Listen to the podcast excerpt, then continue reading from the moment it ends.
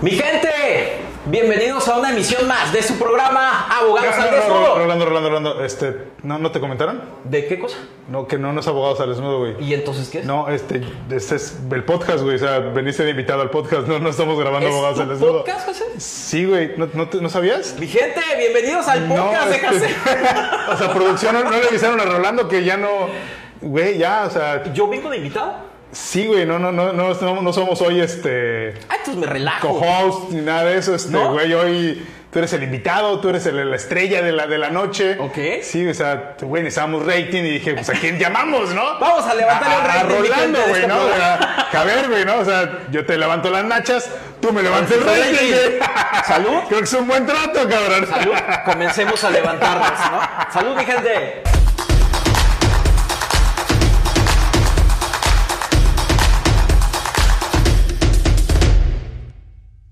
Bienvenidos a un capítulo más de El Podcast. No abogados al desnudo, güey, espérate, tranquilo.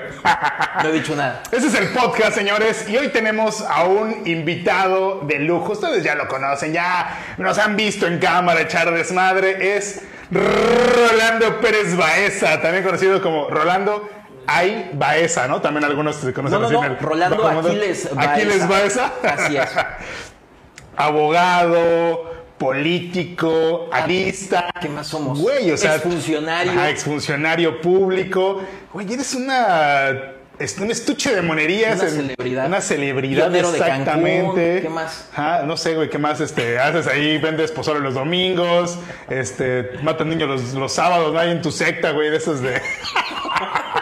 de los hermanos, de los brothers, ¿no? El club de Toby, de los brothers. El club de Toby, ¿no?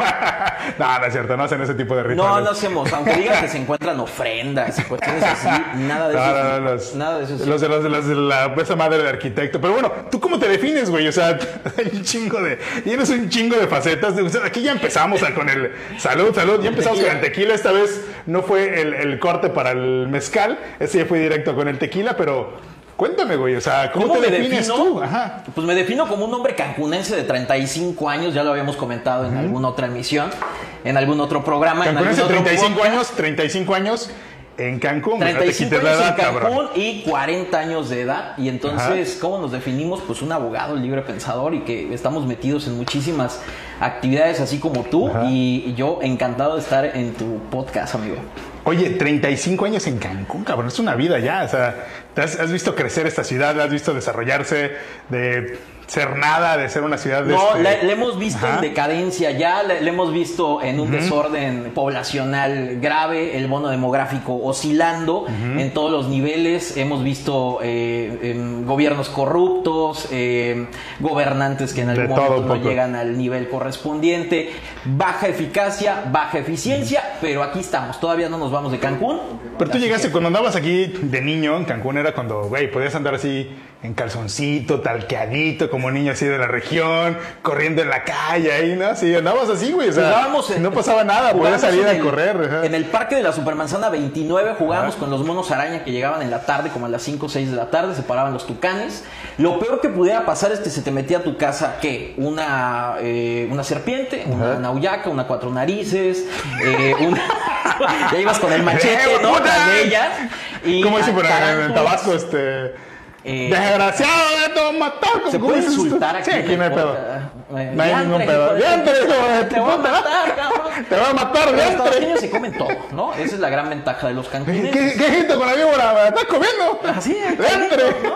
Sí, cuando vas a Tabasco todos se comen. ¿Ya probaste ¿Sí? el peje lagarto? Venden unas No, empanadas de peje lagarto que son buenísimas en un restaurante que se llama El Edén, en la zona menos jodida de Ajá. Villahermosa, entonces, y menos peligrosa, ¿no? Este, pero venden unas empanadas de peje lagarto buenísimas. No sé si conozcas Villahermosa, una No, ciudad no. que a veces puede ser eh, dos veces mentira, dicen algunos amigos, porque ni es. Villa, ni es hermosa, pero yo tengo que Pero ir pues mucho por cuestiones de trabajo a Villahermosa. Pero está chido ir- ir de vacaciones, darse la vuelta para allá. paisanos. ¿Qué más, Casé? Oye, pero antes de empezar, espérate, espérate. Aquí tenemos una exaltado. costumbre, sí, ya veo que vienes así con el Viagra, güey, pero Ah, todo el Viagra y el tequila parado, de repente parado, empieza a generar... Aquí tenemos una tradición y es jurar sobre la constitucioncita. No eran los que estaban regalando afuera de las vacunas de COVID allá No, esa afuera fue la de- Biblia. del Esa es la Hospital General. Es diferente, es diferente. Entonces pon tu mano sobre la constitución. Ok, sí es una constitución. Sí, exactamente. ¿Juras decir toda la verdad y nada más que la verdad? Lo juro. Perfecto. Siempre lo he jurado, siempre lo he Bautizado. Bautizado ¿El en el podcast. Ok. La Biblia chiquita, güey. No, está bien el chiquito. Eso es, o sea, ese ahí tiene no los articulitos y los derechitos humanitos. Pero está actualizado. Para ser respetaditos. Tú ya sabes que Sí, cada sí, tres sí. minutos hacen reforma a los señores diputados y Ah, senadores. cada rato le cambian y ya el- nuestro todo el presidente cada rato le quiere estar haciendo y sus, Todas sus sus modificaciones. Sí, sí, sí, ya, ya parece este. Parece de esos libros de la Edad Media, ¿no? Todo Sí, enmendado. me siento así. un poquito nervioso. Me pongo más nervioso cuando estoy de invitado que Ajá. cuando estoy de conductor. Entonces no sé qué es lo que Pero, vais a salir. mira, ya tenemos bastante tiempo de conocernos. O sea, no solamente salíamos en el programa de abogados al desnudos, que ahorita en, una- en un Salíamos. paréntesis salíamos juntos porque ahorita no hemos salido. A eso me refiero. ¿Puedo mandar saludos a alguien? Mándale saludos. Jonathan Estrada, te mando un fuerte abrazo, director de Contrapunto y Cancún Channel Noticias y, y nos veremos próximamente, amigo, después del proceso electoral. Ahorita vamos a platicar de esa parte de abogados al desnudo. Está ahorita en un, en un este, paréntesis todavía. Pero te conozco hace muchos años, te conozco desde la preparatoria. De hecho, te tenemos casi ya más de 20 años de, de- de conocernos. Entonces hay, hay la plena confianza. Estudiamos en bachilleres, como decíamos hace rato. Tú eres alguien que ha vivido aquí la mayor parte de su vida en Cancún, que ha visto esta ciudad desarrollarse. Y crecimos precisamente en, esa, en, en las escuelas públicas, las escuelas tradicionales de, de Cancún. Dentro de esos, el colegio de bachilleres. Acordarás de esa época, de, de tu, de, Sí. tu bachiller- de, tu- de tu bachillerato. Sí, la, la verdad es que eran buenas épocas. eh, todavía tenía un buen nivel las escuelas públicas en Cancún y tenían buen nivel las preparatorias. No hubo la necesidad de sobornar a ningún profesor, de pagarle absolutamente nada. Y fíjate que yo estaba en una capacitación que eran los últimos dos semestres, Ajá. que es recursos humanos, dirían algunos recursos inhumanos, Recursos pero no había el tema del corte histórico filosófico para derecho eh, o el tema social para derecho y entonces pues todos creían que iba para contador Ajá. o para administrador, pero ahora lo más cercano a, a derecho y tenías una materia que era legislación laboral que a mí me la dio eh, ¿Colunga un- o Pech? no me la dio un maestro eh, Saki de Ajá. apellido y era bastante bueno y aprendimos muchas cosas en, en- en materia laboral Yo me metí en lengua inglesa. Yo el último año de la prepa dije, yo no voy a estar haciendo una capacitación complicada. Sabía que iba para derecho, pero no quise entrar precisamente a recursos humanos. Dije, ni loco. si eres bueno para la lengua sí Ah, mira, rápida y efectiva. A mil por hora, a mil por hora. A donde debe de dar. ¿Está bien? Donde provoque, No, donde no, provoque. pero que sí, vamos a dar, vamos a dar. Búscale, búscale, búscale. Sube, baja, sube, No, baja. lengua inglesa, ¿qué era? Era inglés, ¿no? Era inglés, nos lo pasábamos hablando en inglés, haciendo programas, haciendo cosas así como que muy chidas. Nos íbamos al laboratorio, escuchar canciones, traducirlas, hacer la Déjame diversión. adivinar, Hotel California. Ajá, sí, de esas así. ¿Conoces el Hotel De hecho, California, por cierto? No, no, no, lo No, conozco. Hotel California No, conozco está- el Coti que está aquí cerquita, güey. Las cerezas, ¿no? El Play Motel. No, el, el Hotel California, para aquellos que no sepan de la canción del Hotel California, está en un pueblo que se llama Todos los Santos, que está entre La Paz y eh, Los Cabos. Ok. Carísimo, por cierto. ¿Sí? El hotel, carísimo. ¿Fuiste o qué? O Sí, claro. investigaste No, sí conozco. Lo chateaste. No, conozco porque eh, cuando a mí me tocó participar en el proceso electoral en el 2010 de eh, la elección a gobernador del estado de Baja California Sur, Abogado también, egresado de la Universidad La Salle. Estudiamos ahí juntos. Ese fue otro espacio también que, que compartimos. ¿Por qué Derecho? ¿Por qué decidiste estudiar Derecho? ¿Qué te llamó la atención de decir, güey, quiero ser abogado? O sea, ¿qué fue? Eh, mi primera carrera siempre fue ciencias políticas y la realidad es que siempre me gustó ciencias políticas, es como el sueño frustrado. Güey, no mames. eso es lo que le- ¿Ya estás vacunado, por cierto? Sí, ya, ya, ya, nos la Entonces, no hay pusieron, dos damos clases, ya nos vacunaron, nos pusieron la, la cancino que en Que pierde seis meses, ajá, seis pierde meses, efectividad. pero por lo menos ahorita podemos gozar de tu inmunidad. ¿no? Exactamente. Eh, ciencias políticas era mi carrera, que realmente la, la quería estudiar, la quiero estudiar, pero no había ninguna universidad, tendría que irme a otro estado de la República y no había posibilidades económicas para hacerlo. Entonces decido derecho porque hay, hay cosas que no sabes de mi vida, pero eh, en los temas personales... eh, Tuve tantos problemas o tuvimos tantos problemas en la, en la infancia, el seno familiar, o sea, nos corrieron de tantas casas, nos embargaron mil ocasiones, este, demandaron mil veces a mi papá, que yo dije, a ver, yo tengo que hacer algo. Hay que defender a la familia, Hay que ¿no? defender a la familia y yo dije, pues quiero estudiar Derecho y la realidad es que fue una carrera que si bien es cierto era la segunda opción, se volvió no solamente mi, mi estilo de vida, sino se volvió mi vida y hasta el día de hoy lo ejerzo desde un abanico distinto de posibilidades, muy probablemente de donde tú lo desarrollas, pero yo feliz de la vida de ser abogado. Fíjate que no sabía esa parte, ¿eh? Eh, de que habías querido estudiar ciencias de la comunicación, digo, perdón, ciencias de la comunicación, este, ciencia política. ¿Qué pasó? Eh, ciencias de la comunicación, no, querías trabajar y ganar, ¿no? Ah, ¿Qué pasó? No, porque fue algo Pero precisamente- terminamos. En pero de terminamos en ciencias de la comunicación. ¿Cuántos años llevamos en programas de televisión, en podcast, de Sí. radio? bla, bla, Que de hecho fue un, un momento, lo platicaba la otra vez, que fue un momento también de- en la carrera que, que- que quise entrar a eso. Ya no hay nada aquí, Espérate, hombre, Jesús. ¿Qué- qué Por favor, pasó? aquí está la, la- Que no salga la marca, porque si no, no, no veas. Que nos patrocine, hombre. No, no, Sí. no, hay que decirle que nos patrocine. ¿eh? No sabes esa parte. No hay muchas cosas de mi vida no, que no. sabes, pero eh, estoy en proceso de cambio de sexo. Igual. Ah, también ya. Sí, sí. Ya estamos nombre- en este. del nombre y de este todo, la operación, la operación jarocha, todo. Ya está regulado en el estado de Quintana Roo. La reasignación sexogenérica es uno de los grandes logros que creo que hemos todos los abogados impulsado. Ajá. Y, ¿Y cuál y te vas a poner? Este. ¿Más grande o, o te vas a quitar todo?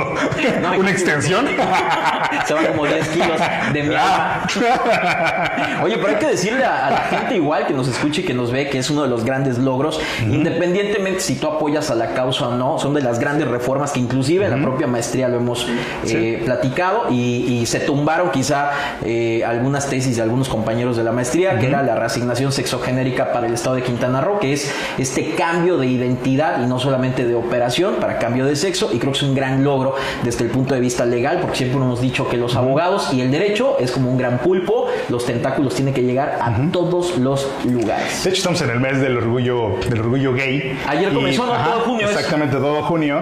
Y creo que callado con este tema de, de la posibilidad de que ya se pueda llevar a cabo la reasignación sexogenérica, que ya era un tema que se permitía a través del, del amparo. Del amparo. O sea, se tenía que llegar al amparo para Así poder es. lograr que, que el registro civil accediera a llevar a cabo este trámite. Fíjate que en eso, ahorita digo, un paréntesis en esta parte, también hay otra, una cuestión muy interesante en este, en este tema de la, tanto de la resi- reasignación sexogenérica, del cambio del nombre ante el registro civil, que también hay otros casos en los cuales estu- estuve estudiando hace poco con un asunto, la posibilidad de hacer el cambio por el simple hecho de no sentirme identificado, por ejemplo, a veces con el apellido, ¿no? El hecho de que alguien haya crecido en un seno familiar en el cual no se desarrolló con el papá, pero tiene el apellido del padre, puede también acceder a esa situación. Esa, esa parte todavía no se regula en la norma, sin embargo ya la jurisprudencia lo prevé. El que puedas acudir y decir, oye, quiero que me cambien el nombre, quiero que me pongas un apellido distinto, toda vez que representa a mi identidad social. No, no crecí con mi padre, crecí con mi madre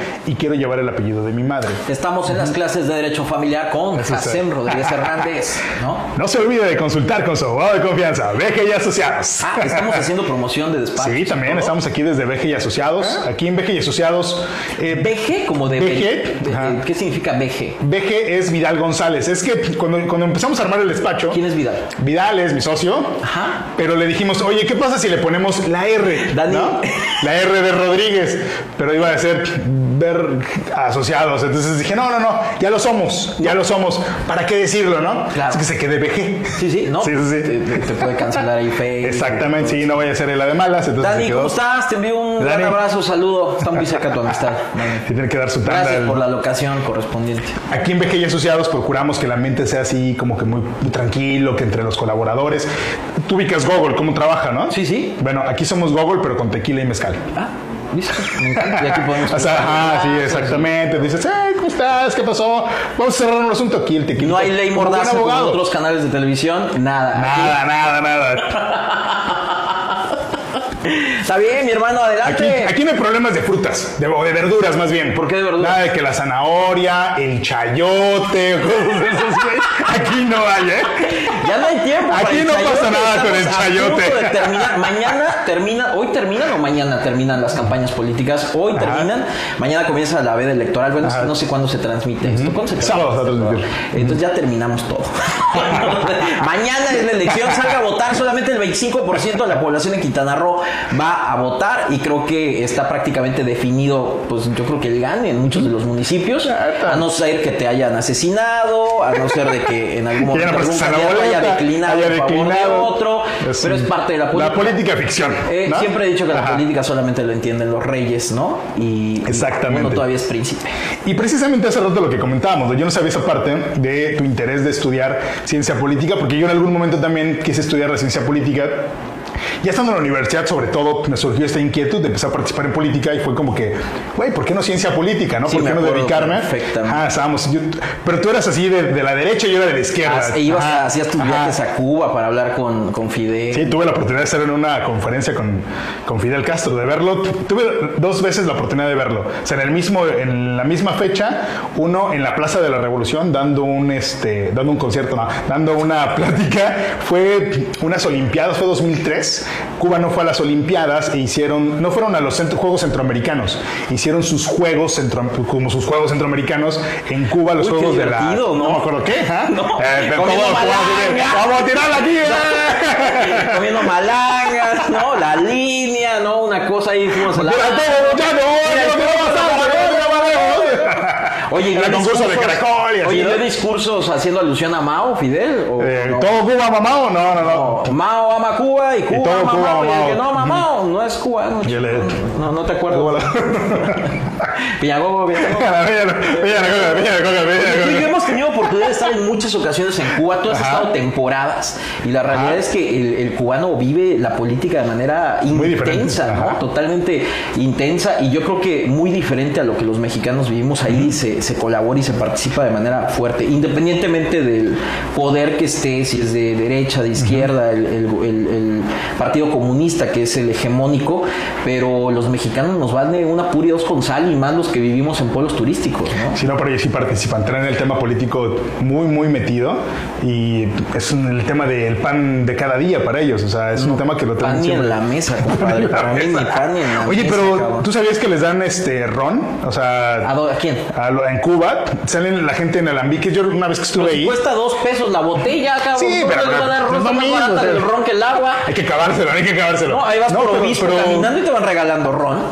El gobierno saca alambiques, o sea, tiene unos alambiques de ron y a la gente le dicen, "Ay, tráete tu botella, te sirvo aquí ron y toma, ¿no? Se lo llevan a su casa, entonces le regalan ron, güey, o sea, Es este es chingón ojalá le regalaran tequila aquí, Es ¿no? De, muy "Ah, barato botella, emborracharse te doy en tequila, güey. O sea, la botella de ron eh, que, que... ¿Polano? eh, de- No. Digo, polaco, polaco. Polaco. No, pues es que Ajá. el ron eh, lo produce el propio gobierno de Cuba, que, que la fábrica está entre La Habana y Matanzas, rumbo a Varadero. Y es muy barato, o sea, te sale en 7 dólares la botella, no miento, 5 dólares la botella es mucho más barato que, que, que- que tomar. Que el agua, güey. Que el agua, ¿no? Y entonces pides una botella de tequila y es carísima en Cuba. ¿Y llegaste a probar el refresco pirata? O sea, el, el- no, no- no la marca pirata, el refresco que era pirata, o sea, el... Yo probé el, el que parece refresco de cola, pero Ajá. es de un refresco de cola, sacas como siete de México. Son dulces, un dulce. coma diabético que te des madre, ganas. pero del carajo. No, pero los, lo que hace mucha gente, en la, tú llegas a algún lugar a vivir con los cubanos y eh, mucha gente que trabaja en las fábricas consigue el jarabe. Entonces te venden en la botella de refresco que ellos mismos rellenaron con el jarabe y le echan ahí el, el- según agua limpia, te queda la duda. Como los antros de aquí de Cancún. Así te rellenan la botella igual. Total, pues no hay- Exactamente. no- no hay y es un negocio dentro de la colonia de alguien que sabes que vende el refresco. Entonces tú vas con tu botella, se la dejas, te da otra ya con el. el Oye, y te digo algo, cuando yo voy a La Habana, yo siempre me hospedo en Aguacate y Chacón, que es, eh, son la, intersección de las calles. ¿no? Yo sí estoy muy familiarizado con La Habana Vieja. Y entonces está prácticamente Ajá. a una cuadra del eh, Museo de la Revolución Cubana, ¿no? Muy cerquita del Malecón y de la Embajada Española. Y eso es una arenga recorrer las calles de La Habana Vieja, los pregoneros, maní, maní, maní, y ahí te van regalando y vas comprando y vas bailando. Y la verdad es que ese ambiente se extraña y, se disfruta mucho cuando está uno en, Cuba, que la verdad es que es como mi segunda patria. Y... A mí me decían, ten cuidado con los miados de La Habana, ¿no? ¿Por qué? Dice yo, ¿cuáles son los miados de La Habana? Las señoras salen de los balcones y tiran lo que hicieron pipí en la basílica y lo tiran a la calle. Entonces, cuando vas caminando, tienes que ir cuidando de que no te vaya a caer el miado, así de, el agua de riñón, así y no te avisan como en los, por lo menos en los estadios de México, te dicen, ¡ay, va el agua de riñón! Allá no te avisan, o sea, sale la viejita y lo tira así de, ¡oh! ¡Mijo, ahí te va la bendición! Nunca, nunca me ha tocado eso. Nunca me cayó a mí tampoco, pero sí una amiga me dijo, oye, mijo, tenga cuidado, no le vaya a caer el agua de riñón. Agua de Entonces, riñón. sí, andaba de, bueno, me dijo agua de riñón, no, mi agua de La Habana, me dijo. Y eso me recordó a un personaje que ya entrevistamos en otro programa, que es Tomás Contreras Castillo, cuando, cuando le aventaron orina en el cierre de campaña entre Magalia Chach, que era presidenta municipal en 1900, eh, que era candidata en 1999, y Elba Capuchino, cuando el doctor Tomás Contreras Castillo era candidato eh, a regidor y era el coordinador de campaña de Elba, y entonces pasó las huestes de Magali, ¿no? Y, Ahí le va la agüita, ¿no?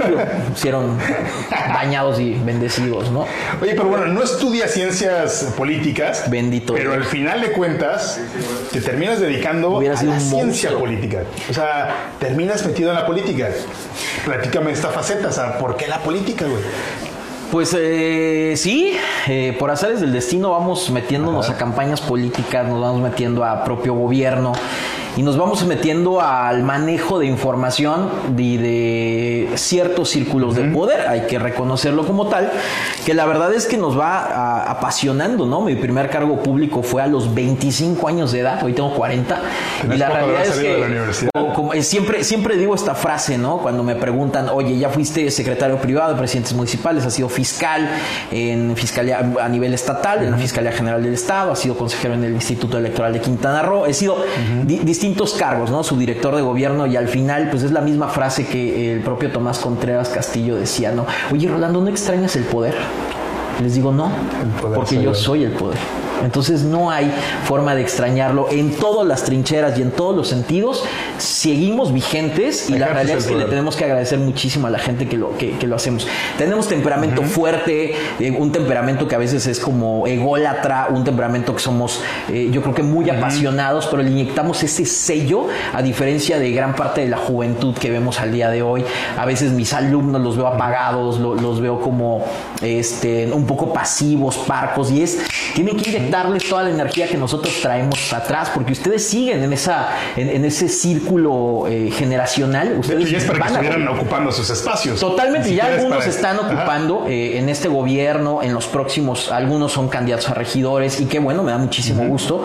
Y arrieros somos y en el camino andamos, y yo creo que es parte de nuestra formación. La política, eh, el derecho es mi esposa, pero la política es mi amante. Una me da otra, una me da algo que la otra no me puede dar, entonces es una, es una realidad. Y lo has combinado muy bien, has sabido combinar esta parte precisamente de las dos casas, ¿no? sí, pero sigo jodido porque nunca generé dinero. Todo lo que ganaba me lo gasté en viajes, entonces no hay... Bueno, pero eso nadie, lo, lo viajado nadie te lo quita, hombre. Y, y, desafortunada o afortunadamente hay que agradecerle a Dios que no entramos a negocios turbios, no estábamos hablando de narcomunicipios cuando nosotros estábamos trabajando y la realidad es que yo cobraba mi sueldito y con eso vivía y la verdad te digo algo, me lo gastaba en viajes. Así que si me preguntas cuánto tienes, nada, pero soy feliz. Hiciste muchos amigos, tuviste muy buenas experiencias en esta parte política. O sea, Tanto buenas como malas. Te has divertido, te lo has pasado bien en esta. Sí, la realidad es que ha sido como muy divertido, de mucho aprendizaje y capitalizas gran parte, ¿no? Cuando yo termino gobierno, digo, ¿y ahora qué hago? Eh, te quedas sin trabajo, al día siguiente que tú entregas el poder, ya no hay gente que, en algún momento te asista, te cuide, ya no hay chofer, ya no hay nada. las llamadas? Se acaban las llamadas. Oye, ¿qué onda? ¿Cómo estás? Apóyame con esto. Eso es muy ¿Se acaban los amigos? Se acaban los amigos o los que decían ser los amigos. Yo tenía alrededor de 160 llamadas al día y todo se termina, pero uno tiene que aterrizar y la realidad es que ¿no? y ahora les marcas y no te contestan, ¿no? Eh, en ese momento y al paso del tiempo terminas este cargo, que todo es efímero, que todo es eh, una ilusión, tú dijiste ahorita política, ficción, es eso, es una ilusión, pero aterrizas y pones nuevamente los pies sobre la tierra y dices, pues afortunado en regresar a ser nuevamente el cancunense de toda la vida, el caminar por las calles con la frente en alto, de, de haber ayudado en la mayoría de las ocasiones a la gente y a la gente que a veces este, lastimaste, no apoyaste, no volteaste a ver, a veces no lo haces de manera directa, lo haces de manera indirecta, no te fijas, hay tantas eh, funciones que hay dentro de estos servidores públicos que a veces, pues la realidad es que no te vas fijando. Pero eso es parte del anecdotario de Cancún, del anecdotario de Cancún de Rolando, pero ahorita, bueno, no soy funcionario, estoy en iniciativa privada ya desde hace años y es otra trinchera que verdaderamente me gusta y me apasiona. Yo siempre he dicho que el- lo bonito de la función pública, aparte del servir, que por supuesto siempre se disfruta, el saber que tiene una fecha de caducidad. O sea, es un tema de seguridad. Para mí representaba eso, decir, ok, tengo una fecha de caducidad, sé cuándo se acaba. Entonces no me ponía yo la ilusión de, ay, voy a seguir, a ver, no, para mí era... Posiblemente se te adelante tu fecha de Eh, caducidad, pues, ¿eh? Posiblemente se te adelanta, ¿no? Pero sabes que hay una fecha de caducidad, sabes que es finito, sabes que se acaba, ¿no? En la, en la iniciativa privada, sabes que depende de ti, que tú el tiempo que quieras estar va a depender de ti, ¿no? El, el negocio que tengas, ya sea un despacho, un negocio de cualquier otro giro, sabes que va a depender de ti el tiempo que este dure. Pero la función pública tiene una fecha de caducidad, sabes que se va a terminar y esa fecha la tienes muy clara, lo que tú dices, ¿no? Que va a llegar ese día en donde se van a acabar las llamadas, se van a acabar a lo mejor algunos amigos, pero de antemano te permite, ¿no? Saber cómo estar claro de dónde estás parado y decir, ok, sé que las personas que me rodean, no necesariamente todos son los amigos, no necesariamente todos van a continuar a mi lado terminando la función pública. Entonces, creo que también eso es una cierta ventaja, ¿no? De, de- de saber las cosas. A lo mejor Pues esto es tema como de control, ¿no? Pues Pero- esto es como el amor, el amor dura mientras dura dura, dura. Así es. Y la realidad es que es cierto, algunos compañeros terminaron muertos, otros terminan en la cárcel, otros terminan eh, autoexiliados y otros más terminamos en nuestras mismas casas de toda la vida, eh, haciendo otras actividades y eh, siendo el mismo cancunense de toda la vida. Entonces, eh, padre, ¿no? Pero es bonito también encontrarse a la gente, ¿no? Que, con la que trabajaste, saludar amigos, de repente ver que conoces, por ejemplo, gente que está como diputado, que está como regidor, que está ocupando diferentes cargos. Ya no uso guayaberas, eso es una también. gran ventaja, ¿no? Ya no te quedan, cabrón. No. flaco, con guaya- flaco con guayabera es mesero. Mesero. Gordo con guayabera es Gobernador. gobernador. Bien lo dice el dicho, ¿no? Es cierto, ya enflaqué, bajé 12 kilos, 12 kilos. en ¿Pero las este- rodillas este- dónde? Sí, sí, la chichi ya se me cayó, Ajá. pero ya estamos ahí bajando, viene el proceso de hacer ejercicio, pero ahí vamos, poco a poco. ¿Quieres ser diputado? ¿Alguna vez has pensado así en, en- en dedicarte a algo ya así de, de elección popular? O sea, Estamos en veda electoral, entonces... ¿qué dirían, ¿Sabes los, qué se necesita para ser diputado? di- dirían los candidatos, eh, este, no son los tiempos para eh, eh, manejar mis posturas. No me siento preparado. Rolando no se siente preparado. Sí, no, bueno, es ¿no? que luego en los canales de televisión das una No, entrevista. no, aquí no va a pasar A eso. ver, espérame, no, no, no va- voy a poner después A de. ver, vamos a aclarar. Rolando no está preparado. Soy ¿eh? No, demasiado no, no. ágil en mente, demasiado ágil y la gente que me conoce sabe que soy no hiperactivo, soy Ajá. hiper mega hiperactivo y entonces dices una frase y se malinterpreta. Rolando no está preparado, pésimo político, ¿no? Eh, eh, ocho columnas mañana en todos los periódicos. No, pero aquí no pasa. Estamos entre cuates. No, no va a ocurrir eso. Yo espero que no pongas cintillas. Esta parte, así, grábenla por ¿La favor. de- editar? Ubiquen este punto ahorita lo que dijo Rolando. Lo resaltan, Lo vemos, ¿no? lo resaltan, por favor, ¿eh? Eh, todos en algún momento queremos ser eh, funcionarios públicos, algunos por designación, otros por elección eh, popular. Creo que en algún momento ser candidato de elección popular al día de hoy es muchísimo más complicado, pero vamos a, vamos a esperar los tiempos Sí, el políticos. diputado solamente requieres es el voto, el protesto y la dieta. Hombre, con eso ya la, Y la curul. Esa se la trae la curul acá. Acomódate el La curul. La, la curul es el asiento de los, de los señores diputados o senadores, ¿no? Para que no se vaya a malinterpretar. Exacto, porque. Ay, se me está saliendo el cordón umbilical, ¿no? Oye, magistrado, ¿te gustaría ser? Ah, bueno, pues estamos aquí en el canal de los deseos. Esta es como la carta Santa Claus, Ajá. ¿no? Pues nos gustaría hacer muchas cosas, ¿no? También si me preguntas, ¿quieres ser consejero? Pues también puedo ser Ajá. consejero, ¿no? Dentro de mis sueños y dentro de las aspiraciones como abogado, ¿a quién no le gustaría estar dentro de los primeros cargos del derecho, ¿no? Consejero, magistrado, ministro, juez, eh, juez federal, ¿no? Eh, sí, claro, ¿no? Hasta entre los perros y razas. Eh, entonces, en el metro y líneas. Totalmente, ¿no? A todos nos gustaría ocupar este tipo de cargos, pero Hay que ser muy eh, precisos en las decisiones, hay que ser muy inteligentes en el juego político y hay que ser sobre todo muy sabedores de nuestras propias capacidades y limitaciones. Yo sí soy de las personas que cree y cree firmemente que todos tenemos limitaciones y cuando hueles a muerto es necesario esconder la cabeza. Entonces, tiempo al tiempo ya eh, lo, lo dirá un poco más adelante. Es que me, me, me ve casi con una cara de este, este güey va a ser candidato a gobernador. No, este, no tengo el dinero para soportar una campaña, pero Hombre, pero te vistes de rojo y pasas por quesito de bola. no, no, no. Yo, Votamos por ti, yo reconozco quiénes son mis amigos en política y quiénes son mis enemigos. Y hay gente que pues sigue en la cárcel, ¿no? Este, Exacto. por haberse vestido de rojo, por cierto, ¿no? Y hoy, Entendió, entendió. exactamente, ya has dejado esta parte política, como tú dices, está en Tres baterías de preguntas y todo, porque veo aquí una Ah, Mont por Blanc. supuesto, Entonces, ahí en este, ¿quién te regaló esto? hasta acá, ah, mi querido amigo y socio Daniel Vidal. Y espero que también Sí, sí, me sí. toque una. Ponte bien y vas a ver cómo no. Sí, ya, ya me imagino cómo te pusiste. Ok. ¿Qué otra pregunta? Por eso estoy sentado en la silla cómoda. Hoy te dedicas a la cátedra, o sea, hoy estás ya, bueno, no hoy, desde hace ya unos años, bastantes años, has ido combinando esta parte tanto del derecho como la política con la cátedra. Digo, me decías hace rato que tienes a la esposa y al amante, una te da lo que la otra no te da. No le entiendan literal y no vayan a sacar No, no, mañana eso y de que Rolando Rolando tiene su amante, porque puta, ya, ya, ya. No, se refiere a una metáfora entre la Soy muy, política y la- muy de metáforas. Pero también está esta tercera parte, que es la cátedra. O sea, surge la, la tercera discordia, que es la cátedra, que es dar clases, estar en la, en la parte educativa, que también ya tienes bastantes años participando en el tema educativo. O sea, no es algo... ¿Cuántos años tienes? Yo 39. Ok. ¿Este año cumples 40? Sí, este año cumplo 40. Ok, ya. No sé por qué. No, no, ya estamos, estamos igual la- casi, ¿no? Tú, tú igual cumples... Yo cumplí el pasado Ah, 18 de mayo cumples 40 De hecho, sí, ya tienes toda la razón. Sí, sí, no, ya. Estás Está el voto, mira, ya no puedo levantar la 40. ceja. Ya, ya. La cátedra, sí. Eh, yo terminé la carrera en junio del 2004 y yo le dije a la que era mi coordinadora de la carrera de Derecho en ese momento, maestra, yo quiero dar clase, me apasiona, eh, estuve, trabajando, estuve participando en concursos de oratoria a nivel municipal, estatal, nacional.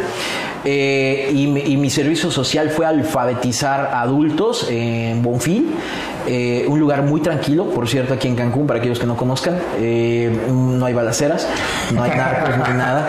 Ah, tranquilo. es un eh, pueblito así un bonito. pueblo Como San Miguel de. Allende, ¿no? Tipo así. este, Ándale, sí, igualito, mágico, muy, muy mágico. Pueblo mágico, vuelas. Totalmente. Bueno, alfabeticé gente ahí en la escuela primaria principal del parque y me gustó. eh, y yo le dije a la que era mi coordinadora, oye, me encantaría entrar de suplente eh, para dar clase. Ah, sí, perfecto. El día de la graduación, me acuerdo perfectamente que la coordinadora me dice, oye, pues vamos a, a darte la oportunidad. Bueno, tres años estuve de suplente de distintos maestros dando clase de materias de, del corte civil que en la carrera no me gustaban, inclusive tuve notas bajas, no reprobatorias, pero bajas. Y al paso del tiempo, fíjate lo chistoso de la vida, no solamente me, me dedico a civil, sino es apasionante la materia eh, civil, eh, contratos, eh, eh, derecho familiar, este, personas, bienes, etcétera, ¿no? Eh, y a partir de enero del 2007 me nombran catedrático titular de mi primera materia que fue Derecho Constitucional. Se abrieron dos grupos y me dijo. Pues la- llegaba sobrio la- a la clase, ¿no? Yo sí. No como los no anteriores como profesores, ¿no? maestros que nos daban que llegaban, pero. Todavía con la botana en la mano, ¿no? No, hombre, venían del torero. ¿Te acuerdas del torero? Era este bar que estaba sobre la Tulum, que te atendían dos hermanos, ¿no? El buche, ¿no? Te daban de botana buche. Había y llegaban, salían del torero a las 5 de la tarde, nos daban clase a las 5.30 y llegaban, bueno, con media estocada, diríamos, en la tauromaquia. Entonces, eh, sí, no, todavía traía aquí El el- movimiento del whisky. y le veías la cara roja, roja, roja y decía, este güey Ah, viene del este torero". Pero bueno, cuando llegaban eran buenos maestros, ¿no? Entonces, 2000, enero 2007 me dan la oportunidad de la primera clase de Derecho Constitucional. Fue un gran reto. Me puse a investigar muchísimo porque el maestro que daba la otra materia de Derecho Constitucional al otro grupo era un, es un gran amigo y es un gran constitucionalista y es un personaje ícono en, la, en el ámbito jurídico en el estado de Quintana Roo, que es el maestro Alfredo Cuellar Labarta, el cual te envío un gran saludo. Eh, y es un tipo, es un magistrado, inclusive. No era el que nos referíamos que llegaba con la botana, ese era No, no, no, era otro. Entonces te envío un gran saludo, Alfred. Y, y, es, estoico. es, es estoico dando clase, esa es la palabra exacta.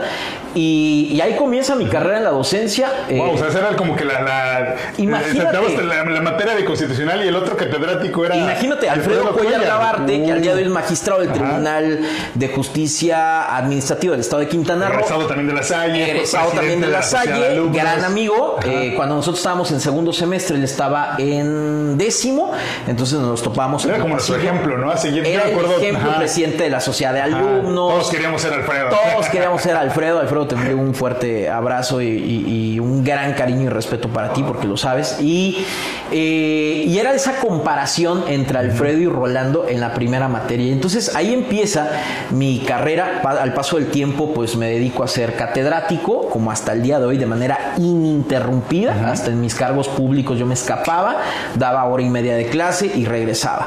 Eh, al paso del tiempo ya no solamente soy un catedrático de horas, sino coordino carreras y al paso del tiempo fui secretario académico de la Universidad La Salle eh, aquí en, en, la ciudad de Cancún, coordinando la licenciatura en Derecho y la licenciatura en Criminología y Criminalística desde el punto de vista académico. Y al día de hoy, desde el año eh, agosto, desde el año 2019, soy coordinador de la licenciatura en Derecho de la Universidad Anáhuac Cancún. Entonces ya llevo desde el 2007 hasta el día de hoy, que son 15 años, eh, trabajando en el tema de la academia. Es un apostolado y para mí es apasionante. Y aún sigo con todos los bríos y con toda la fuerza y energía del mundo, así como me escuchan hablar, y así es como me paro a dar una clase, y así es como transmito esa energía. Ahorita tengo bastantes eh, mensajes de alumnos, porque no solamente son mis alumnos, sino son alumnos tutorados. Es decir, yo soy tutor de más de 20 alumnos. El alumno que se peleó con su papá, que se salió de la casa, me ha tocado casos que se han intentado suicidar, que tienen problemas y hacen esta combinación conmigo de que les caigo bien, hacemos este clic y se abren y te cuentan eh, todos sus temas personales. Mi número telefónico es, eh, es un número público en Cancún, sigo teniendo el mismo número desde hace 20 años y toda la gente lo no tiene. No te lo puedes esconder a Electra ni a Liverpool ni a ninguno de ellos porque a Banorte, a Banorte nada más porque me anda cobrando Banorte, pero les voy a pagar, les voy a pagar próximamente. Entonces, eh, pero es de dominio público y entonces los chicos están marcándome y buscándome y todo.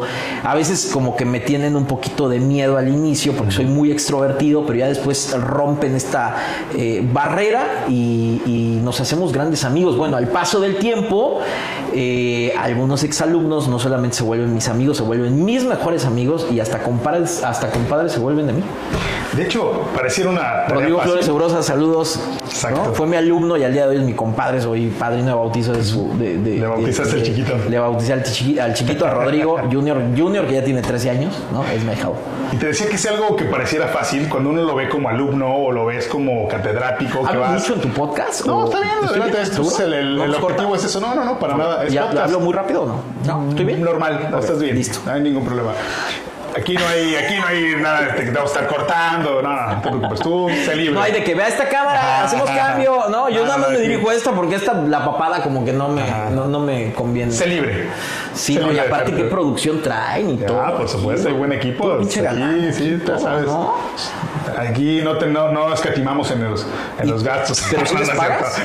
¿Sí les pagas? No, nada más están, son como ¿Firman pasantes, sus- son como los pasantes de derecho, ¿no? Sí, sí, sí. social? Sí, es que de hecho te comento esta parte. eh, el podcast surge como un proyecto y también comentárselo a quien nos está siguiendo. Surge como un proyecto personal, pero también que, ha, que se ha logrado salir a la luz a raíz de diferentes amigos. O sea, no es solamente Jacén Rodríguez, sino detrás de cámaras están amigos, está gente que está apoyando. De hecho, aquí está mi sobrino también en, en la, en la cámara. Eh, Alberto es un muy buen amigo. eh, Miguel también es un muy buen amigo. Y ellos son los que me están apoyando en la parte de la producción. Están en un, en un proyecto. De hecho, los chicos que están aquí están como en un tema tipo escuela, aprendiendo al manejo de la cámara, al manejo de la producción.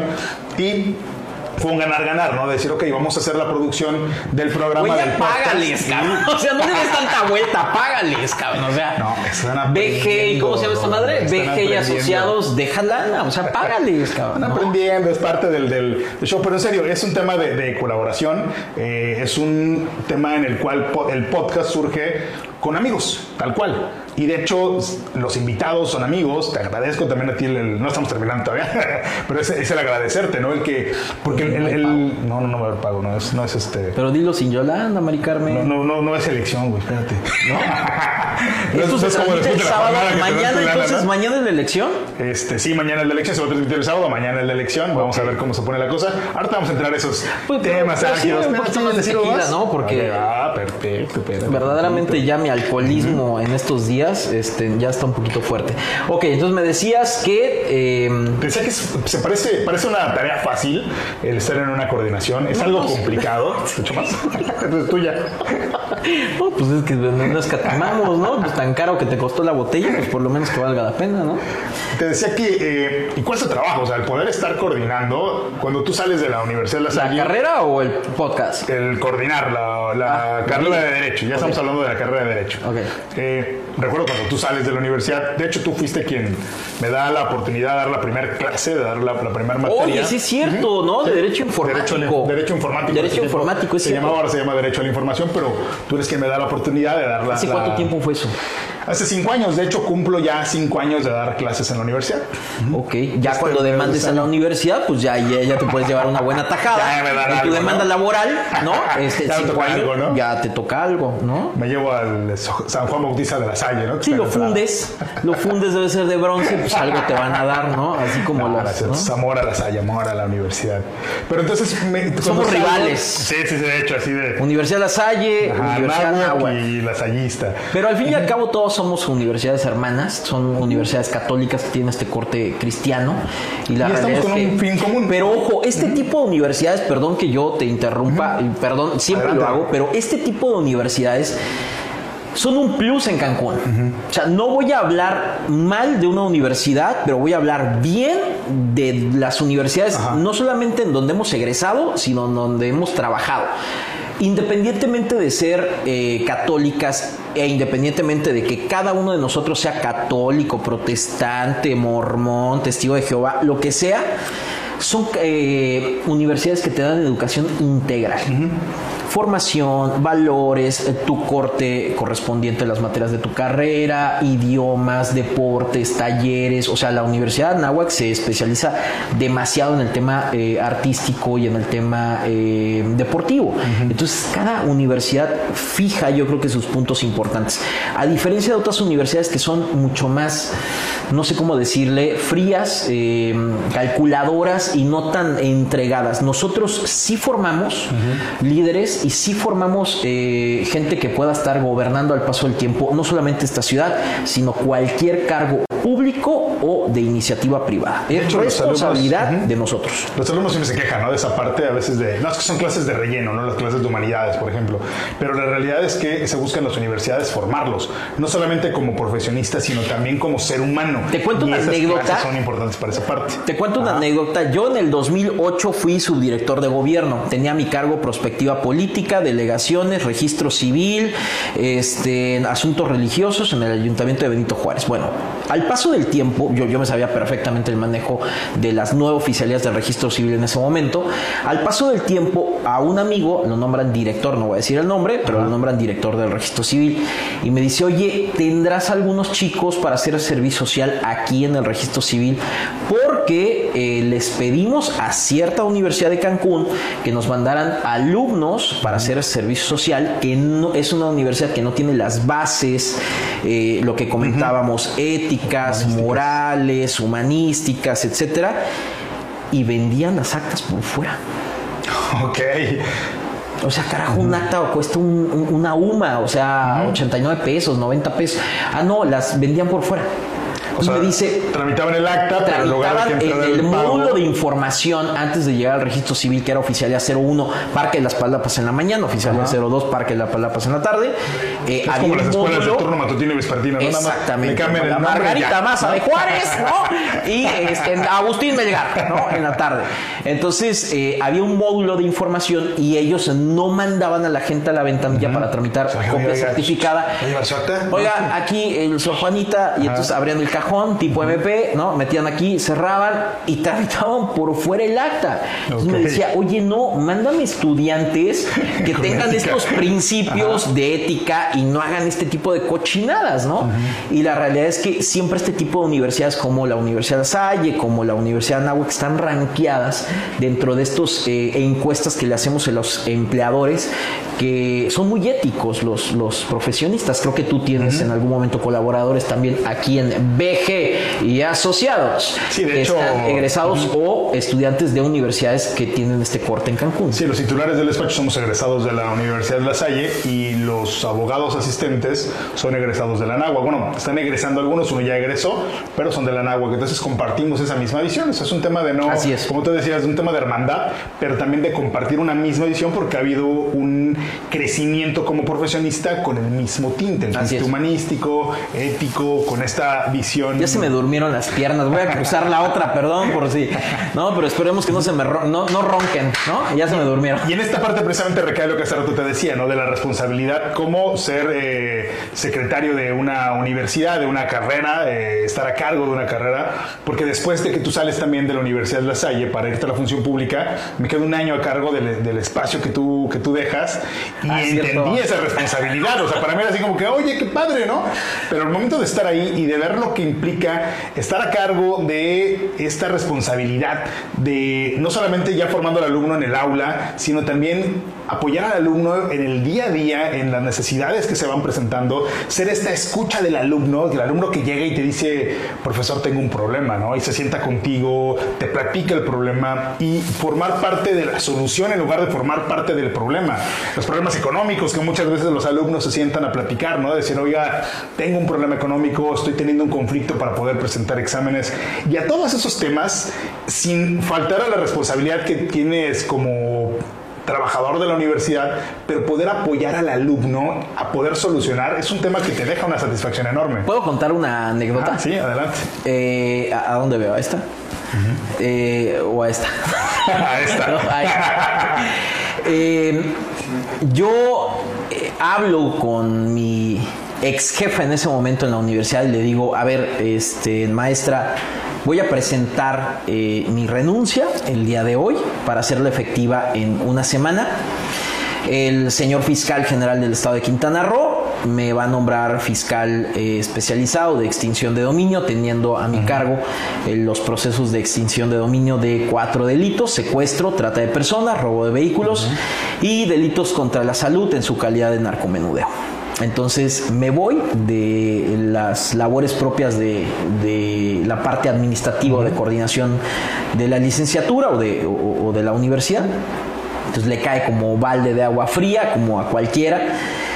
Eh, y le dije, bueno, me voy en, en, una semana, creo que es un tiempo generoso, que en algún momento podemos valorar candidatos.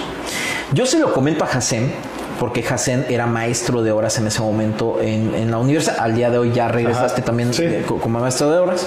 Pero lo platico y jamás se me va a olvidar el hecho de que en la puerta de mi privado me dice, para y me dice, a ver, tú te vas y yo quiero llegar.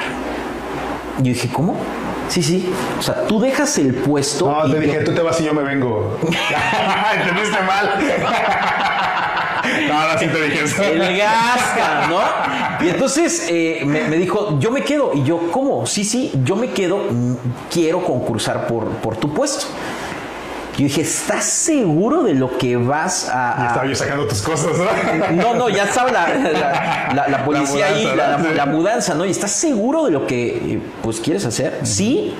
A ver, aquí hay un acompañamiento, es un trabajo administrativo. A mí me encanta hacer ese trabajo de planación.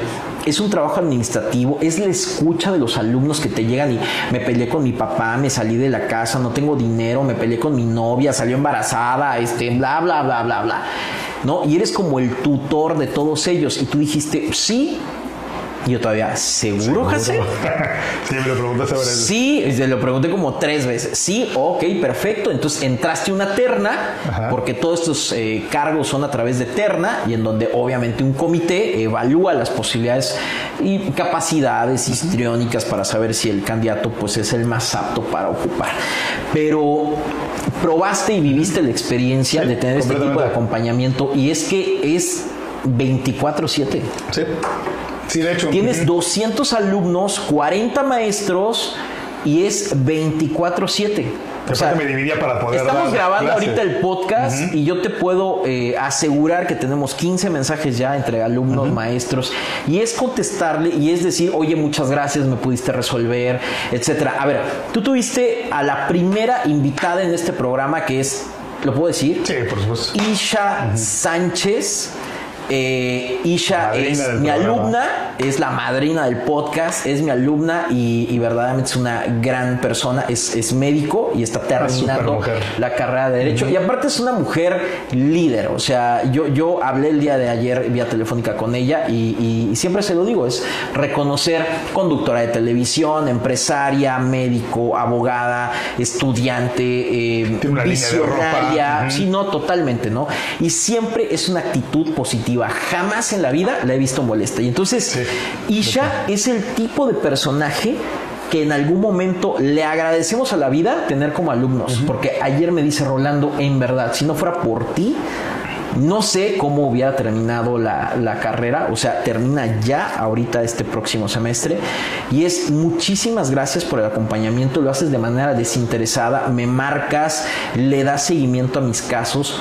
¿Por qué? Porque en algún momento tienen desfases o cargas académicas distintas, cada universidad tiene sus políticas distintas, pero cuando escuchas ese tipo de mensajes y ese tipo de palabras que lo dicen de manera real, en Se verdad agradece. que es muy gratificante. Es el pago que O sea, recibes perdón, por pero es gratificante haces, ¿no? porque la academia es un apostolado. Los alumnos no lo valoran, no todos los alumnos lo valoran. ¿Sabes cuántas veces después de que presenta su Ceneval, que es para titularse, derecho que, que- que a mí me corresponde, eh, pasa un año, dos años y te dicen, oye, muchísimas gracias. Llegan con un detalle, con una botella, con un regalo, con lo que sea, en el momento de la titulación, cuando les entregan el título y cédula profesional. Y te dicen, muchísimas gracias porque todo lo que nos enseñaste en la carrera o en el curso me sirvió y al día de hoy te valoro cuando no te valoré cuando eras mi maestro en la universidad. A ver, señores, los errores de un contador se archivan, los errores de un médico se entierran, los errores de un eh, odontólogo o dentista se extraen, pero los errores de un maestro se multiplican. Y no podemos tener esa capacidad y no podemos tener esos errores con nuestros alumnos. He formado muchas generaciones, así como tú y como muchos de los compañeros abogados, que no estudiamos para ser normalistas, pero que damos el alma, cuerpo entero y damos toda la pasión adentro de un salón, pero arriba de un estrado, eh, dando clase. Y terminamos bañados en sudor y es ese parte en donde nos van a recordar. Llena de satisfacción. al final Eh, de verdaderamente, o sea, eh, ¿por qué? Porque no somos egoístas, transmitimos el conocimiento y porque somos de los formadores de una ciudad de 50 años que siempre hemos dicho, necesitamos identidad, necesitamos formación. ¿Por qué? Porque nos tiene que amalgamar al paso del tiempo. Aquí es una población de más de, de menos de 30 años que debemos de seguir formando y formando y formando. Ya tuvimos presidentes municipales egresados, de la Egresados de Universidad la universidad. Ujú. Estamos haciendo bien las cosas. Exacto. Y aparte tú no das clase, tú das stand-up. Que ese es otro elemento también. Soy estandopero, señores, pero sí, la verdad es que Sí, sí, ya cualquiera ahí, puede viene la batería de preguntas. Cualquiera puede dar clase. ¿Ya vamos a hablar en pero serio? stand-up, no todos. Saludos al Chapa que lo corrimos de abogados al desnudo. ¿Ya vamos a hablar en serio? Sí, pero vamos a entrar a una sección que se llama Entre lo justo y lo, Y lo correcto. ¿Sabes cuál es la diferencia entre lo justo y correcto? A ver, ilústranos, por fa- por- profesor, por favor. Ilústranos la diferencia entre lo justo y lo No, correcto. habría que preguntarle Para entrar en contexto con esto. Y la ahorita vas a decirme igual la diferencia entre miedo y terror. Son chistes de la maestría, señores, y son chistes muy este, en un petit comité. Pero a ver, te voy a hacer unas preguntas. Ahorita voy a contar el chiste, no lo voy a dejar así. Te voy a hacer unas preguntas y tú me vas a decir. ¿Puedo revisar mi celular ¿Cuál de para ver los si, dos? si tengo alguna Adelante, adelante. eh, si no hay algún incendio o algo que esté ocurriendo. ¿Alguna que- extorsión que de algún cártel? Vete preparando, aflójate. Te está dando el nervio, por eso estás checando el celular. a ver si- 17 Ajá. mensajes llevamos, Ajá. ok, listo, vámonos. Ok. Te voy a hacer, te voy a decir dos palabras y tú vas a escoger cuál de las dos te, te, te representa, con cuál de las dos te identificas. ¿Qué tiene que ver calcetines rosas con camisa azul? ¿Lo has No sé, notado? pero estás evadiendo lo que te voy a preguntar. A ver, suéltalo. Ah, Tranquilo, mira, a ver. ¿Litigio o cátedra? Tengo que escoger una. ¿Sí? Al día de hoy, cátedra. Ok, estás súper metido en eso. Es la pasión. Sí, ¿no? no, el litigio, a ver, litigué 20 años de mi vida, pero pero pero hay, hay, hay, hay nichos de oportunidad en donde uno se puede desenvolver de una manera histriónica y la cátedra para mí es una pasión. Sé litigar, sí. Lo he hecho, sí. He divorciado tantas parejas en Cancún que en verdad he perdido la cuenta y, y- y me encanta. O sea, es gratificante decir Cásense, muchas por favor, gracias. cásense para que los podamos divorciar. Invítenos a sus bodas porque somos en verdad este fans de todas las bodas y ustedes son clientes potenciales, ¿no? El amor existe, pero también el desamor y el divorcio existe. Entonces, eh, he participado tanto en litigios, sobre todo en materia familiar, que me encanta. Sé litigar, lo hago bien, simple y llanamente al día de hoy es cátedra. Ok. ¿La Salle o Anagua? Universidad Anáhuac Cancún al día de hoy. Soy egresado de la Universidad La Salle, soy lasallista, pero al día de hoy estoy dentro de la Legión de, la Legión de Cristo y lo tengo que respetar como tal. es, es muy, muy distinto el contexto, ¿sabes? Es una forma de pensar distinta. Son dos eh, congregaciones religiosas que tienen una forma de educar. Legionarios de Cristo y los y lasallistas. Pero, pero los dos hacen eh, participación del Evangelio a través de educación. Pero son dos cortes distintos, ¿eh? Ojo, no están peleados, no son enemigos, Exacto. este, no hay rivales, este, no, todo es distinto. Instalaciones, corte histórico, corte filosófico, materias, etcétera. Eh, vo- voy a poner solamente un ejemplo. En la Universidad La Salle es más enfocado al litigio, en la Universidad Anáhuac es más enfocado al liderazgo, al derecho corporativo, al derecho empresarial. Así que tenemos que ponerle nombre y apellido. No están peleados, simplemente es hay que analizar qué te conviene más, este corte o el otro corte. Pero al día de hoy, la Legión de Cristo. Ok. ¿Miedo o terror? Miedo. Miedo porque es controlable. Ok. El miedo es controlable, el terror ya se salió de las manos. Totalmente se salió de las El manos. miedo te dices. El "Ay, miedo, ay, el, lo aguanto, ¿no? Lo- el lo- miedo es tolerable, lo aguanto. Ajá, el terror es. Uy. No, el terror No, ya, eh, ya, ya- ya- ya no está en mis manos. Se perdió todo. No, Ok. no, ya está en el exterior. Y los factores externos controlan, ya no. Se, Yo se no. fue el control. Ok. Lo perdí. Ok. Oye, ¿me puedes regalar una gorrita como la, Ah, de- la sí, tuya por del supuesto podcast? que sí. Ay, producción, hay. No, hay no la tenemos acá, pero ¿no? con gusto te la hago llegar. Producción no me pela. Ok, está en sus pedos. Justo. Aparte, ¿Muchos están encabronados o qué onda? No, no, están, ellos, serios. están enfocados, están ellos en su bien, tema, en su pedo, viendo la cámara, pendiente que salgamos guapos, como siempre, por supuesto. Ellos están en su chamba. Pero no, nadie me peló. Ok, listo. Están como en audiencia, viendo lo que está ocurriendo. Así Ok. de- sin Oye, te, te falta aquí como equidad de género, ¿eh? Sí, ¿verdad? Sí, sí. Espérate, Es pues, puro tornillo, falta tuercas. ¿No? Seguimos. Salud.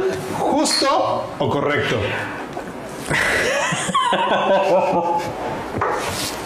Te la voy a contestar de la siguiente manera. Ajá. La primera ocasión que yo fui funcionario, que fue en el año ¿qué?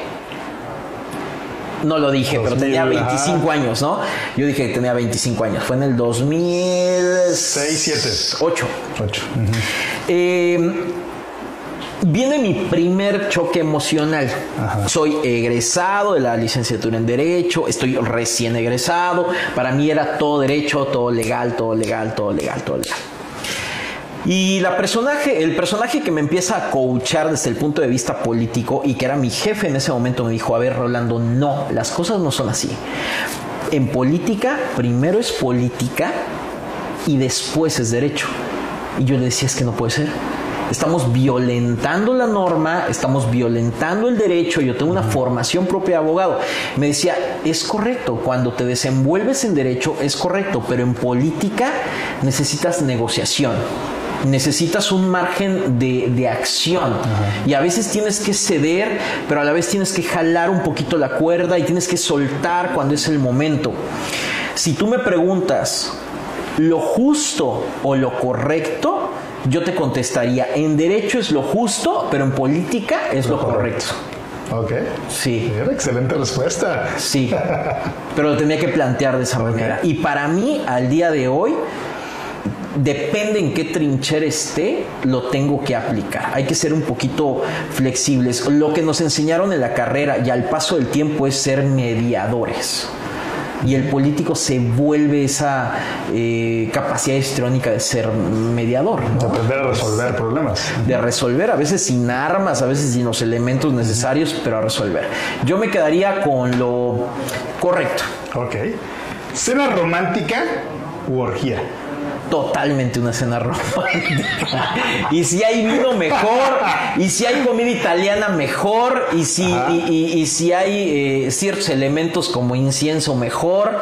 Y si hay, eh, sí, soy. Nada de apagar la luz y nos organizamos, ¿no? No, no, no. Oye, ¿qué pasó? O sea, sí, pero, ¿no? O sea, sí en otros momentos, pero. Pero hoy por hoy cena romántica. O sea, tú sabes perfectamente que yo no soy de desayunos, que no me despierto temprano, que no soy de comidas de que prefiero hacer una cena. Y, romántica puede ser con pareja o puede ser con amigos, disfrutando una muy buena copa de vino. Y, puede ser una orgía. orgía en el sentido de la plática del Pero de la plática, o sea, lo disfrutamos. Como eso, es una orgía de plática. De, las personas que tenemos esa capacidad de hablar mucho y de platicar y de ser extrovertidos, pero a la vez de, burlarnos de nosotros mismos, como tú y yo hemos eh, departido en muchísimas ocasiones, creo que es preferible eso a algo carnal. Exactamente. Ok. Si tuvieras una pizza, ¿qué escogerías? ¿Una rebanada o te la comes toda? He tratado de bajarle a las harinas. O sea, el tema es que están viendo un. Yo no sé cómo voy a salir yo en la cámara el, sábado, pero he tratado de bajarle la cámara engorda, tema. la cámara engorda, exactamente, pero el negro gas Entonces, eh, he tratado como de bajarle un poquito al tema de las harinas y las pastas. Eh, una rebanada. Ok. Y por último, ¿oral o sistema tradicional? Totalmente. Total, ¿para qué? Estamos hablando de litigio, oral o sistema tradicional. Sí, sistema oral. A ver, ¿quieres que me cruce? Civil, pero vamos a hablar del civil para que no haya bronca, ¿no? ¿Quieres que me cruce? Penal no litigas. Ay, pero, eh, ok, ahí te va mi punto de vista. Yo siempre dije que en el estado de Quintana Roo el sistema oral nació viciado. O sea, el, sistema oral nació viciado y me lo confirmó un maestro en la maestría que es magistrado al día de hoy, que el, modelo chileno estaba exportándose al estado de Quintana Roo cuando el modelo chileno ya estaba en una decadencia, desaparición y ya dijeron, oye, esto falló. O sea, ya lo tenemos que mutar porque ya falló. Entonces, en un sistema de litigio, fíjate que a mí me gustaba más un sistema tradicional. ¿Sabes por qué? Porque me considero bueno para redactar, me considero bueno para hablar en, las audiencias cuando había que eh, hablar, que era el, el desahogo, de las pruebas, exactamente, que era el único momento procesal en donde uno hablaba, se expresaba, te conocía, eh, sucía el juez. Pero en el sistema oral, su señoría, en el sistema oral eh, me gusta porque así como al día de hoy tenemos cámaras y tenemos reflectores, para mí es apasionante que alguien me escuche.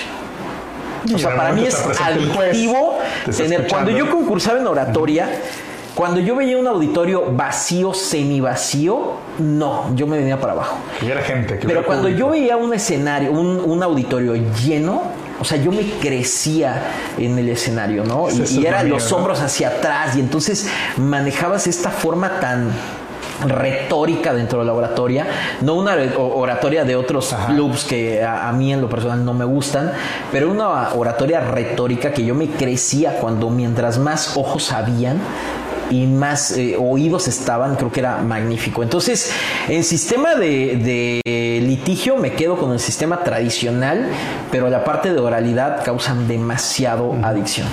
Ok. ¿Ya perfecto. terminamos? No, todavía va la última Ah, parte. ok. La última parte es análisis político. Ok. ¿Cómo ves? Esto sale el sábado, mañana es la elección, domingo. ¿Tú cómo ves? ¿Qué vaticinas? Porque eres pitonizo.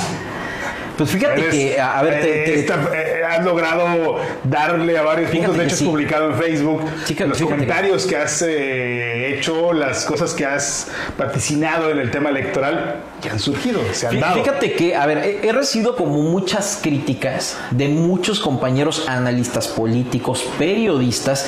Tengo muy buenos amigos que son premios nacionales de periodismo. eh, en donde me dicen, a ver, ¿de cuándo acá ya eres un analista político? Y le dije, no, bueno, es que no tengo el título nobiliario como lo tengo colgado como un título eh, universitario, pero desde que tú te vas metiendo a estos temas y vas haciendo un análisis de conciencia del antes, durante y después, y vas analizando a los candidatos, tienes esta capacidad. Ah, porque ojo, ¿cómo te gusta ver los toros? ¿Desde la barrera o desde el ruedo? Al día de hoy yo estoy en la barrera. Cuando yo regrese al ruedo, será otra historia. Pero yo estoy desde la barrera y se me da esa oportunidad y arrebato esta oportunidad para yo poder hacer análisis políticos. Eh, ¿Incomoda análisis político? Sí. ¿Incomodan las publicaciones? Sí, por supuesto. Pero es, parte de la realidad. Le atino como al 90% de todas las proyecciones políticas en el estado de Quintana Roo, no sé en otros lugares. Eh, no puedo hablar de Yucatán, de Campeche, de otros estados, pero a nivel nacional lo puedo hacer. Eh, Eres profeta en tu tierra. yo sí, o sea, yo creo que sí, eh, en algún momento, pero repito, incomoda mucho, o sea, te leen y te incomoda, o sea, yo publiqué hace unos días Ajá. un tema de mm, eh, el miércoles pasado, publiqué un tema de quién iba a ganar la elección en Benito Juárez, quién, cuánto era el porcentaje de votantes, cuánto iba a ganar la, la persona, yo dije que 2 a 1, eh, quién iba a ser el, primer perdedor, es decir, el segundo lugar, el tercer lugar, todo lo mencioné en una publicación de Facebook y empecé a recibir llamadas telefónicas, mensajes de por qué dices eso, inclusive de compañeras y compañeros candidatos a presidentes municipal y candidatos a regidores. Eh, me puedo equivocar, sí, hoy es sábado, mañana es la jornada electoral, mañana es lo que nosotros le llamamos el día D. El miércoles siguiente a la elección, el próximo miércoles, es eh, el día del conteo. Hay que eh, contar los votos. ¿Se acuerdan del voto por voto, casilla por casilla? Eso se tiene que hacer el próximo miércoles. Y recuerden que en tiempos electorales todos los días y todas las horas son, Son hábiles. hábiles. Y en esa sesión de cómputo eh, tenemos eh, la propia ley en el estado de Quintana Roo te marca que es 25 horas máximo de manera ininterrumpida el conteo de votos. No puedes pasarte de 25 horas y tiene que haber quórum siempre en la mesa. Si alguien se levanta de los consejeros al baño, este, se, va- se levanta uno por uno porque nunca se puede romper el quórum porque automáticamente se violenta, en este caso, todos los principios de legalidad, certeza, audiencia en materia eh, electoral que es eh, imparcial y que tiene una claridad total, ¿no? Entonces, eh, me apasiona todo el tema electoral. ¿Cómo lo veo? Pues habría que preguntar un poquito más definido qué quieres que yo vea. O sea, Participación política, participación del electorado para empezar. ¿Cómo ves la definición de los candidatos? ¿Quién gana? ¿Quién pierde? ¿A qué le apuestas? Bueno, vamos a empezar la más fácil. síganme en Facebook como Rolando Pérez Baeza y ahí publico todo. Electorado. Tú pregunta y yo contesto. ¿Va a salir la gente a votar? No, ¿No? no. ¿Cuál crees que sea el porcentaje de votación? Positivamente hablando, Ajá, ¿cuánto- 25%. ¿Tú vas a votar? ¿Sí o no? ¿Tú vas a votar? No. ¿Tú vas a votar? Chance, sí. Chance sí. Ajá. ¿Tú vas a votar? Sí. Yo sí voy a votar. O sea, es un sí, no, No, tal vez. Tal vez. Ok, sí y sí. Yo creo que vota el 25% de la población. A ver, no es lo mismo Felipe Carrillo Puerto, José María Morelos, que son zonas mayas, eh, sur del estado de Quintana Roo, Otón Pompeyo Blanco, Bacalar, a zona norte, zona turística, principal pueblo turístico, 25 millones de pasajeros al año, todos trabajando, sector turístico, no Pandemia. es Ujú. pandemia, no es el mismo sector votará menos en la zona norte, votará más en la zona maya y votará más en la zona sur. ¿Cuánto vota? Eh, creer es un acto de fe. 30%, 32%, 25. O sea, aquí en, en Benito Juárez, 25. Para mí Zona Maya sí. yo creo que va a ser más elevado. ¿no? Para mí va a ser 25%. eh, quizá en algún momento, si Dios es grande, no llueve ese día, Ajá. algún empresario incentiva en regalar cafés, entradas a parques temáticos, etcétera, pudiéramos llegar a un 30% de participación. Ok, 25%, eso es, 25% es tu último, tu último número. Hoy es sábado y sí. Ok. ¿Y quién vaticinas que va a ganar la elección? Va en caballo de Hacienda todos los candidatos de Morena. ¿Sí? ¿Crees que ellos tengan el... el- Creo que gana eh, Mara Lezama en Benito Juárez con cabecera en Cancún. Creo que gana eh, Laura Bernstein en Solidaridad con cabecera en Playa del Carmen. Por lo menos es lo que yo puedo vaticinar en esos dos municipios que son la joya de la corona de los 11 municipios que tiene el último el estado de- el último estado en creación de la federación que es el estado de Quintana Roo Eh, pero el tema es si vota un 25% o, o- o Ajá. haciendo caso a lo que tú dices, un vo- vota un 30%, a ver, llega un, un ganador legitimado. Es la esa sería la siguiente pregunta, ¿no? O Si sea, el- votaron tres personas de 10. De esas tres personas, ¿cuántos votaron por ti? ¿Uno? Y el otro- los otros dos se dividen entre los Y el dos otro partidos. dos se dividió entre siete, ocho candidatos. A ver, tengo grandes amigos candidatos, eh, tanto de presidentes municipales como de regidores. No quiero hablar eh, mal de ellos porque no es eso, no es el caso. Simplemente en el análisis político lo que veo es, hola Andrés Manuel, hola eh, Morena, hola quiere decir no hola, sino hola de arrastre, efecto, es sigue ganando el partido hegemónico, el proceso de vacunación los ha catapultado al día de hoy para seguir eh, participando. Creo que habrá actores políticos y eh, mm, partidos políticos que van a provocar el que no salgas a votar, máxime si no estás vacunado, creo que es un riesgo. Los funcionarios de casilla, no creo que todas las mesas se instalen, recuerdas que se puede impugnar el siempre hay conflicto con 20%. Si no instalas el 20% de las casillas en Quintana Roo, la elección se cae, señores, se tumba. Esto se resuelve en tribunales, no se resuelve en urnas. Entonces estamos pasando de un derecho electoral que se resuelve en urnas a pasar en un derecho electoral que se resuelve en tribunales.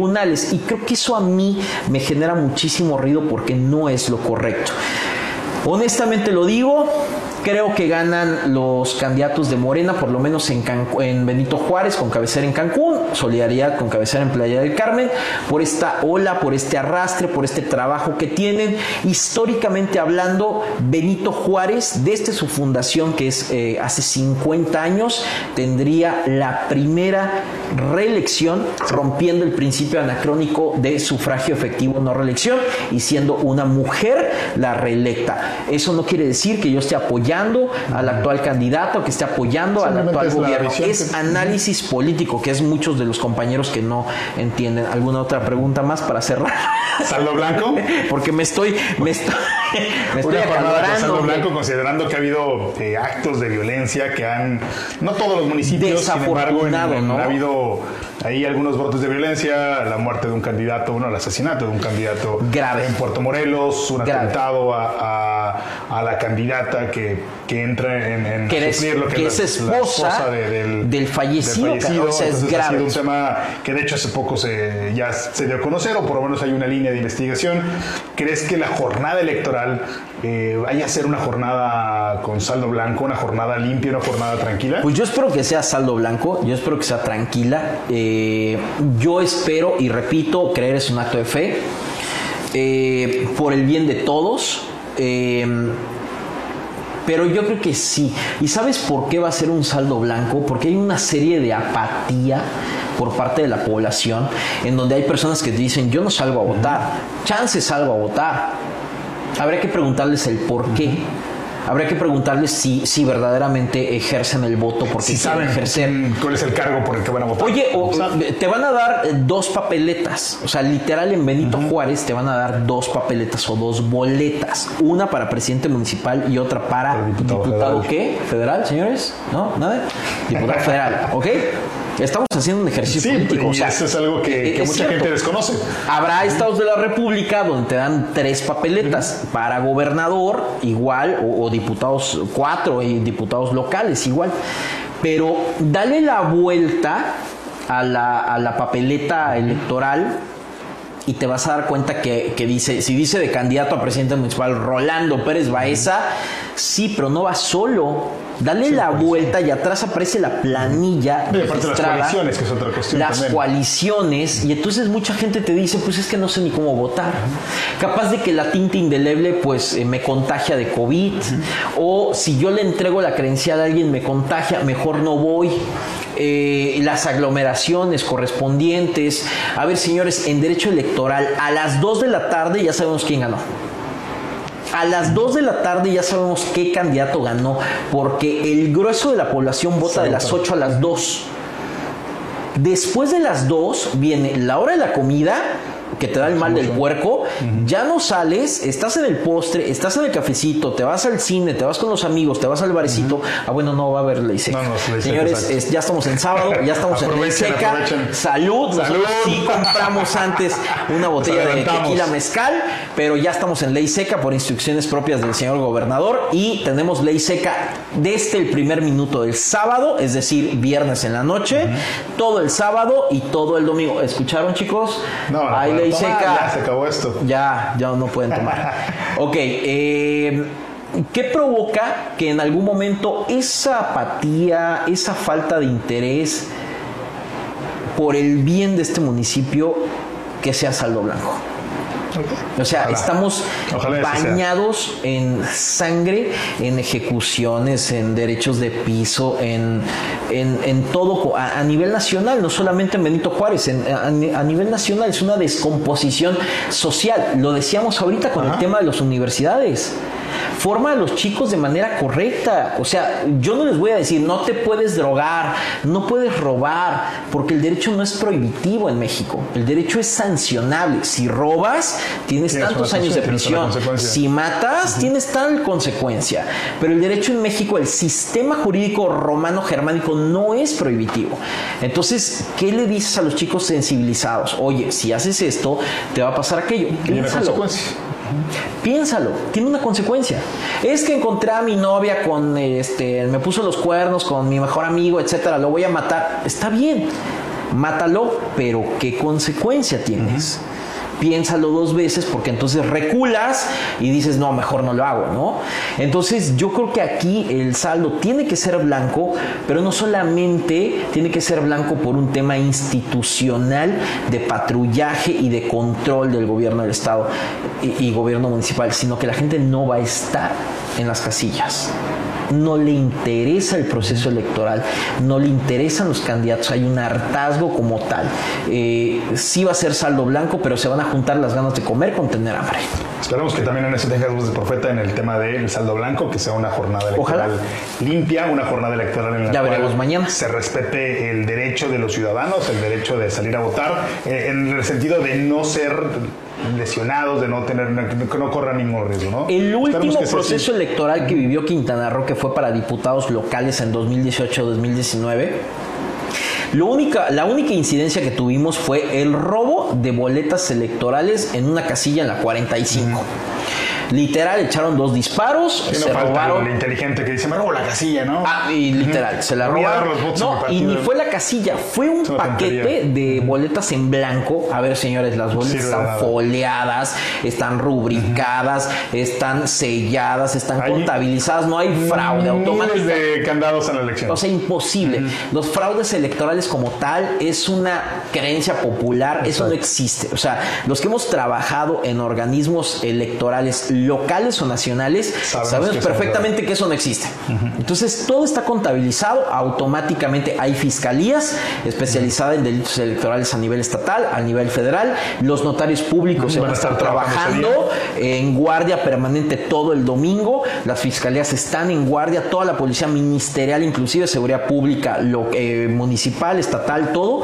Eh, y eso fue lo último que ocurrió, o sea, en el último proceso electoral y no pasó más nada, se invalidaron como tal, se encontró después el paquete eh, y la realidad es que pues no afectó en absolutamente nada, se hizo los, se cumplió con los protocolos correspondientes. Entonces, yo creo que en algún momento esto va a ser mucho más eh, tranquilo que el otro proceso electoral. Para mí, como lo dije en mi publicación de Facebook, es bola cantada, como diríamos en el béisbol.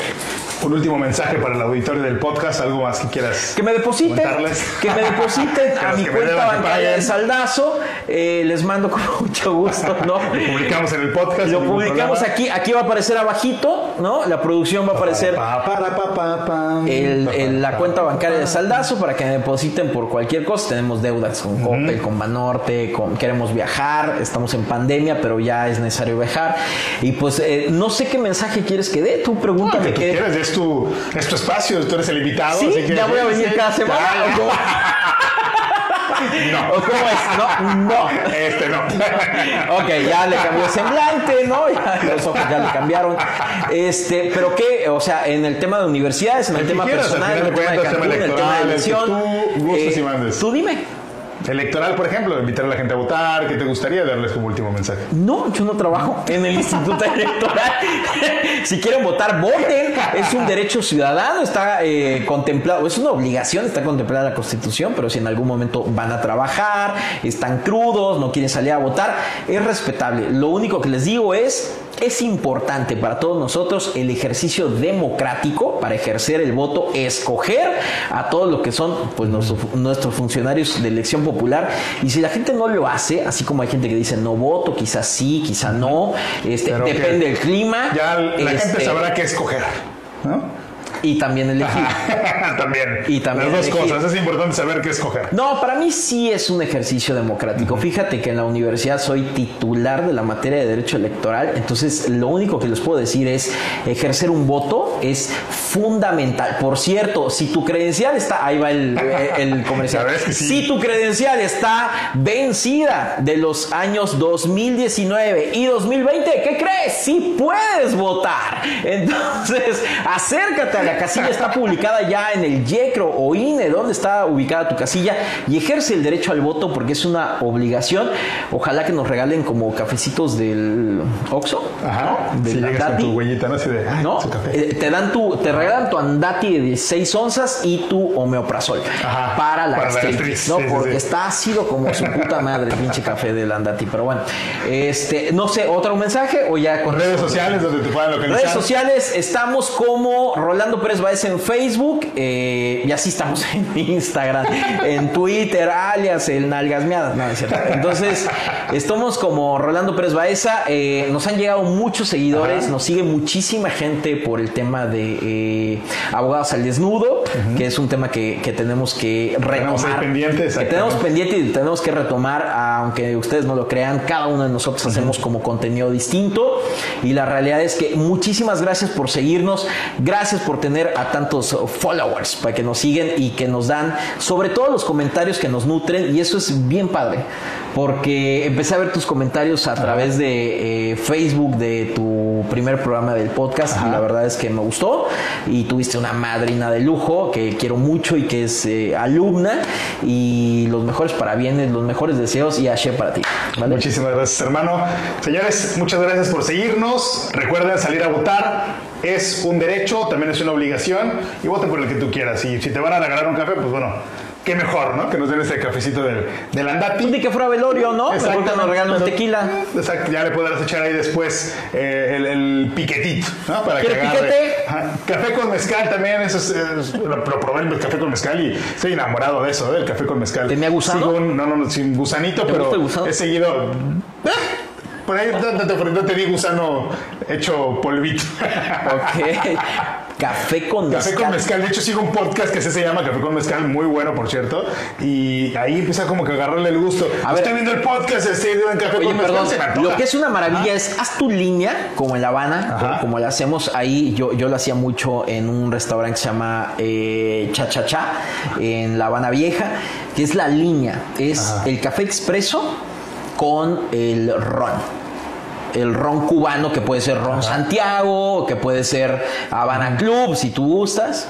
Pero esta línea de café, que es el digestivo, que al día de hoy muchos ubican como un carajillo, que es Ajá. licor del 43 con café expreso, es una maravilla para los que somos amantes del café. Hazlo, es una experiencia orgásmica y en verdad que es delicioso. Ah, muchas gracias por la recomendación, la vamos a estar practicando. Y señores, no se pierdan los siguientes capítulos del el podcast. Y muchísimas gracias por acompañarnos. Nos vemos pronto.